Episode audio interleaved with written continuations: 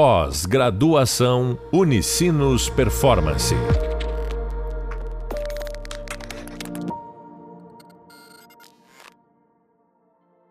Olá, pessoal. Começamos mais um podcast da nossa série. Uh, obrigado por estarem aqui comigo. Esse é o podcast da nossa série e a gente vai ter um foco bem importante nas quatro macro etapas do processo de design. Então, o objetivo desse podcast hoje é que a gente consiga mergulhar nessas quatro macroetapas do design: a imersão, a ideação, a prototipagem e o desenvolvimento. E para todas essas macroetapas, a nossa ideia é mergulhar um pouco no que acontece nelas, quais são os seus papéis, quais são as ferramentas utilizadas, né? Um pouco de dar um mergulho nessas etapas para que vocês tenham um subsídio, um ferramental para poder utilizar no dia a dia de vocês ao colocarem isso em prática. Eu reforço que durante a videoaula e também o e-book, esse tema ele vai ser bem aprofundado, então convido vocês a estarem uh, atentos a isso, né? É tudo complementar o que a gente faz aqui, né? O que a gente fala no podcast, o que vocês leem no, nos e-books, o que acontece nas videoaulas. Então, uh, vocês vão ver, inclusive, uh, uh, exemplos visuais disso nas próprias videoaulas, que com certeza são relevantes, conectados com o que a gente está falando aqui nesse podcast, tá, pessoal? Bom, começando então esse processo, né? A gente já, já falou sobre o valor dessas etapas em outros momentos, né? Uh, acho que cada vez vai ficando mais claro a potência e o papel do uso né, do design de processos na prática. E vamos entrar um pouco mais nessas quatro macro etapas que fazem parte desse processo. A primeira delas é a etapa de imersão e entendimento do problema. Por que, que essa etapa é tão importante, pessoal? Porque hoje a gente acaba muitas vezes com uma certa dose de ansiedade e às vezes opiniões pré-formadas e nem sempre tão profundas, tentando resolver um problema que na verdade está carecendo de um, do entendimento real do que realmente é o problema. Né? Às vezes a gente está tentando resolver algo e nem diagnosticou verdadeiramente o problema ainda. Isso é uma questão que ocorre diversas vezes no processo de design. Então, pessoal, qual que é a minha ideia aqui, tá? É explicar um pouco mais para vocês formatos, jeitos, formas de fazer uma boa etapa de imersão e entendimento do problema. A primeira coisa que eu convido todos vocês a estarem prontos para fazer é uma coisa que ela é simples, mas ao mesmo tempo ela é muito valiosa e se for feita com atenção e dedicação ela é muito rica, que é uma boa desk research, uma boa pesquisa de Google mesmo, né? Claro que não precisa ficar estritamente no Google, pode-se usar diversos relatórios, né? Quem trabalha com, com indústria criativa, uh, com certeza em algum momento já passou por algum relatório de tendência interessante, como por exemplo Trendwatch, né? Mas nesse momento, a grande intenção é entender o que existe no mundo conectado a esse tema, a esse foco que a gente está mergulhando agora. Vou dar um, tentar dar um exemplo para vocês para tangibilizar, né? Nós no Bergamoto, Laboratório de Inovação na Grendene, recentemente vivemos o desenvolvimento de uma coleira wearable, né? Uma coleira uh, ah, para pets que emite informações de gasto de energia, entre outras coisas né, do, do, do, do pet, do, do, do cachorro para o seu tutor. Uh, existem milhares de exemplos e tentativas de produtos similares no mundo. E pesquisar isso foi valiosíssimo. Pesquisar todas as coleiras que já existem, o que, que cada uma tem. A gente também fez um trabalho muito legal e profundo de entender os tipos de tutores diferentes existem vários tipos de pai de pet, não é todo tipo de pai de pet que é igual, né? Uh, tem aquele que é mais. que trata o pet mais numa relação de filho, tem aquele que trata mais numa relação uh, até mais próxima de um veterinário. né? Tem aquele que trata o pet numa relação mais como guardião da casa, né? Algo que era mais presente no passado, mas que ainda existe. Então, tem vários tipos de relação entre tutores e pets. Entender isso foi muito importante. Por que, que foi muito importante? Para quando a gente começasse a pensar as features da nossa coleira, a gente entendesse o que, que a gente tem que entregar, o, qual tipo de informação que é válida gerar para o consumidor final. Outro ponto muito importante, entrevistas, né? Esse momento, ele é valiosíssimo, vamos conversar, né? Vamos conversar, vamos vamos, por exemplo, a, a entrevistar tipos diferentes de tutores, vamos entrevistar veterinários. Isso é essencial, vamos entrevistar o mercado, proprietários de pet shops, né? é, proprietários de canais de venda que dialogam com esse target, né?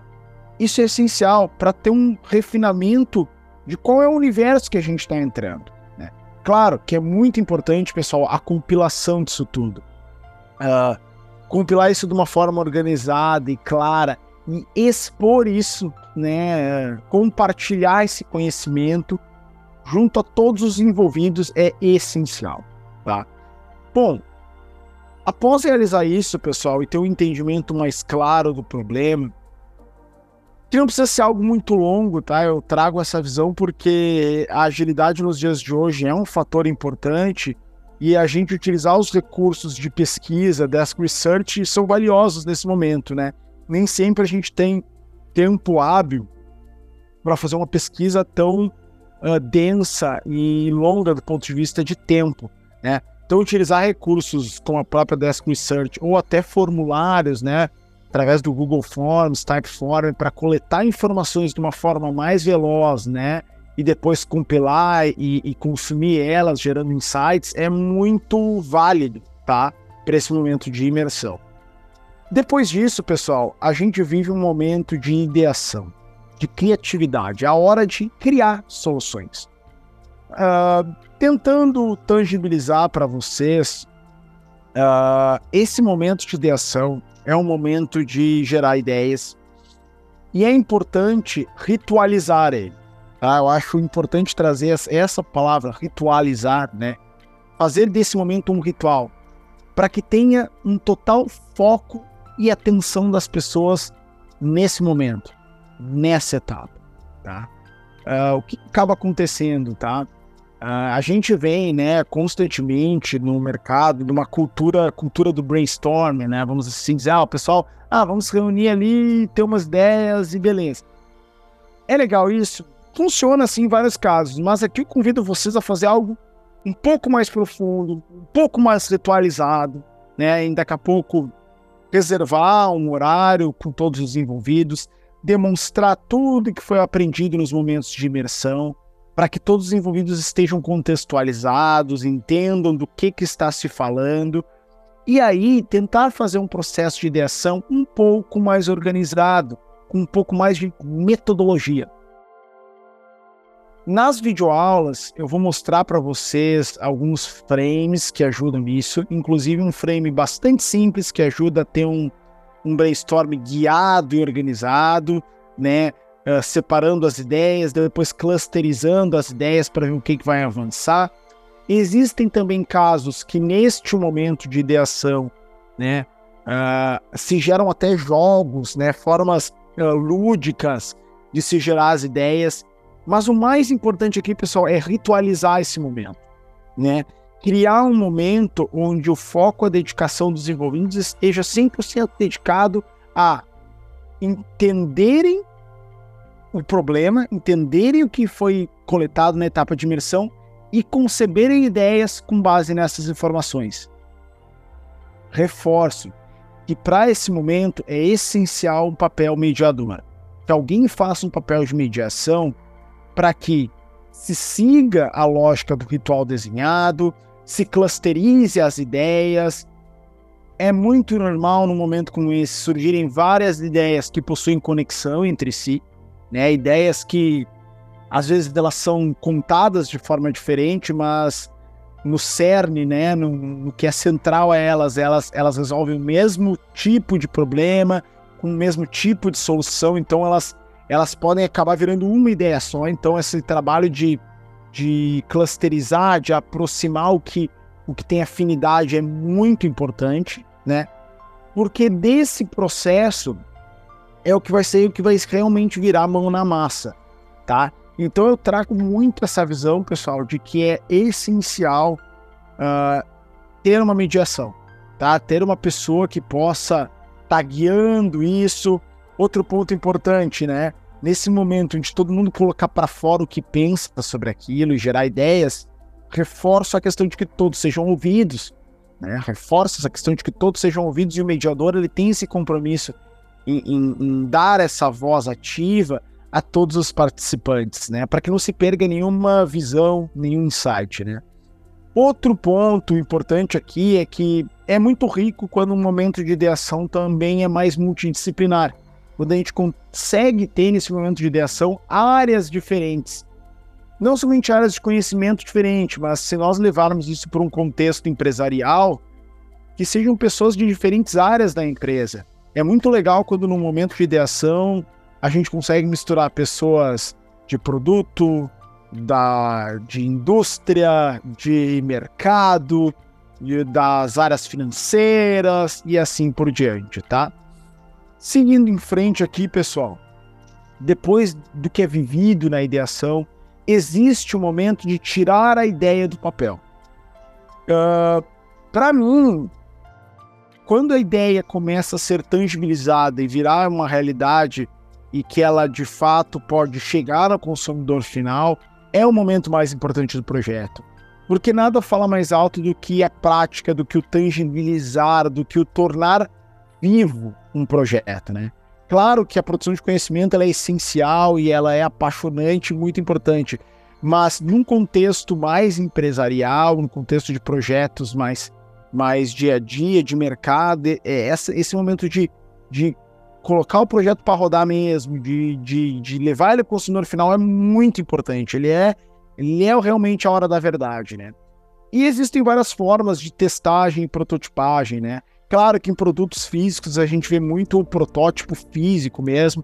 A gente, inclusive, no Bergamota Labs, Laboratório de Inovação da Grendene, a gente chegou a fazer protótipos em 3D de alguns produtos nossos e levamos esses protótipos para os consumidores finais.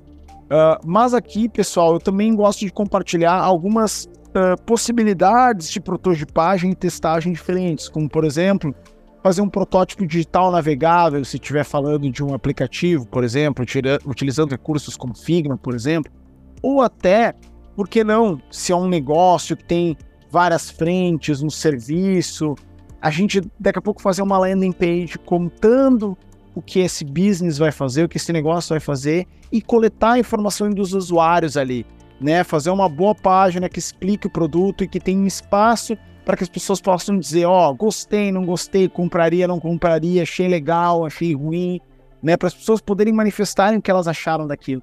Porque o momento de testagem é o momento onde a gente refina o que está sendo construído para realmente partir para um desenvolvimento real para partir para o momento onde a gente vai colocar em prática aquilo que foi desenhado.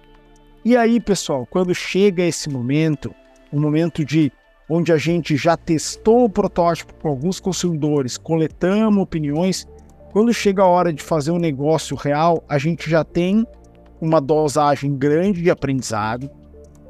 E a gente, claro, continua aprendendo, porque uh, num conceito cíclico, de aprendizado constante, é muito importante quando o negócio está na rua, está na prática, a coleta de informação, a coleta de dados para que a gente siga sempre aprendendo. Na hora do desenvolvimento, normalmente é uma hora de complexidade maior. É uma hora onde a gente tem mais frentes envolvidas, mais profissionais. E aí eu convido vocês a utilizarem recursos de gestão de projetos. O que, eu quero dizer com isso? Existe uma série de ferramentais aí, alguns gratuitos, alguns pagos, como por exemplo o próprio Trello ou o próprio Monday, que podem ser muito úteis nesse momento.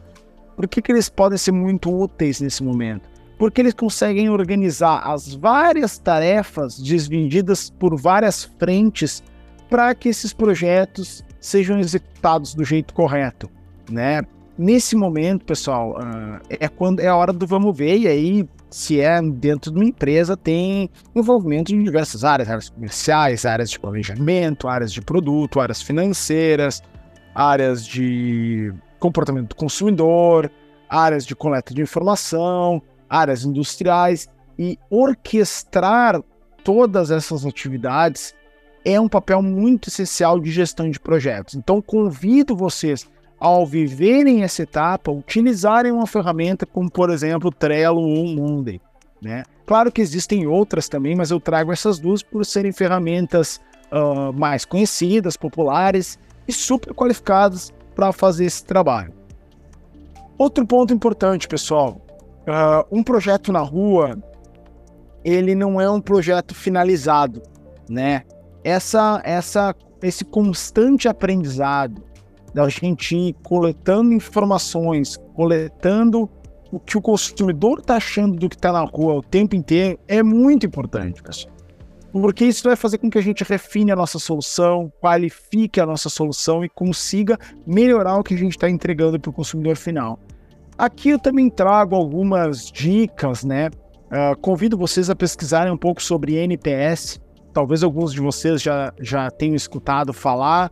Uh, os que não escutaram falar provavelmente já fizeram um NPS de algum serviço uh, digital ou não, sem saber que estavam provavelmente fazendo um NPS.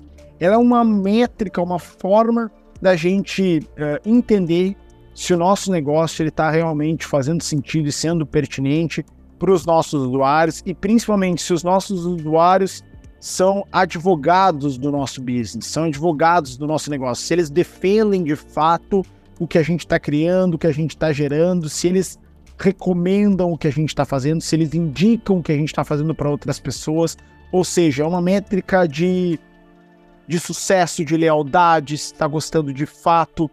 E é uma métrica bastante utilizada. Então tem muitos parâmetros né, para tu poder analisar se o teu NPS está de fato sendo bom ou não.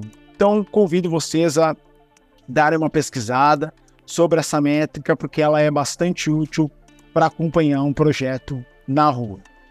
Bom, pessoal, passamos por imersão, por ideação, por prototipagem, por desenvolvimento e convido vocês a de fato viverem isso na prática e também, é claro, né, fazerem os links, as costuras entre o que a gente está falando aqui nos podcasts, o que é falado em sala de aula, né, nas videoaulas, e também o que está presente no e-book, onde a gente possui também um detalhamento destas etapas e do ferramental que compõe cada uma delas. Pessoal, mais uma vez, obrigado pela atenção de todos e um grande abraço. Pós-graduação Unicinos Performance.